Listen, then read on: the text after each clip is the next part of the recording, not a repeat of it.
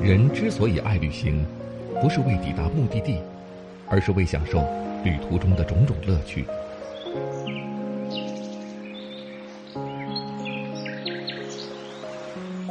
如果问我旅行的意义是什么，我也不知道。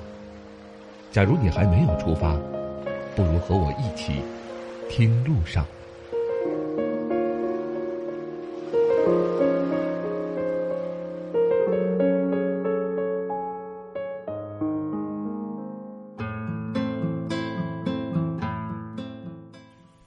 各位喜马拉雅的朋友们，大家好，欢迎来到巴老爷的声音世界。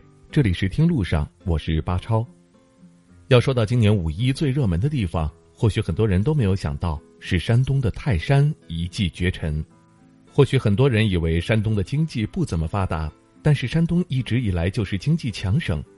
除了拥有卓越的地理位置，更重要的是它处于环渤海经济圈，在北方有着举足轻重的地位。而山东的文化底蕴也非常的深厚，作为孔子的故乡，这里处处都透露着孔文化的气息。山东也是一个人才辈出的地方，在这片土地上诞生了许多著名的军事家和诗人，比如三国时期的诸葛亮、兵家的孙武都是山东人，也给山东增加了不少人气，吸引了许多游客对于山东的兴趣。而山东的地形优势。用靠山吃山、靠海吃海来形容最合适不过了。山东的东部沿海，在沿海一带也产生了好几个著名的旅游城市，比如青岛、威海、烟台，这里也是山东最热门的旅游城市。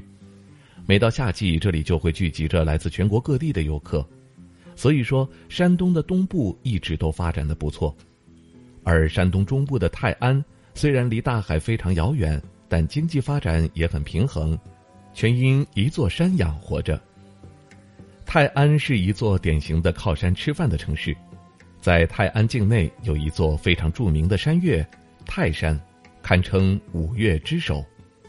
泰安是靠旅游业发展起来的城市，而泰山便成为了它名副其实的聚宝山。以前来泰山游玩的游客大多都是山东本地人。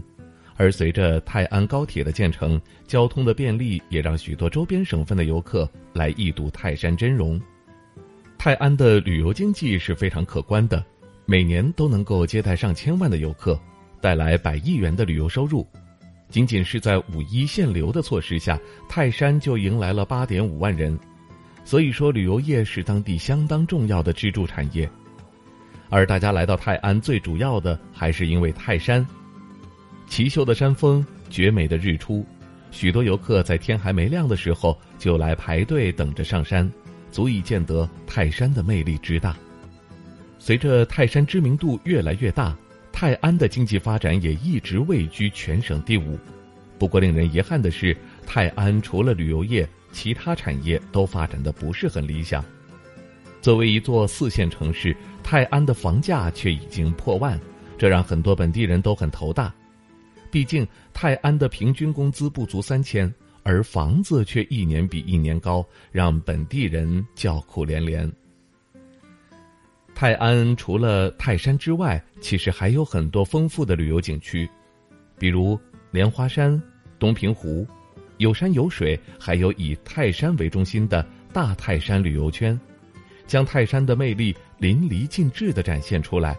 是一座非常值得慢慢的去游玩的城市。不知道您去过泰安旅游吗？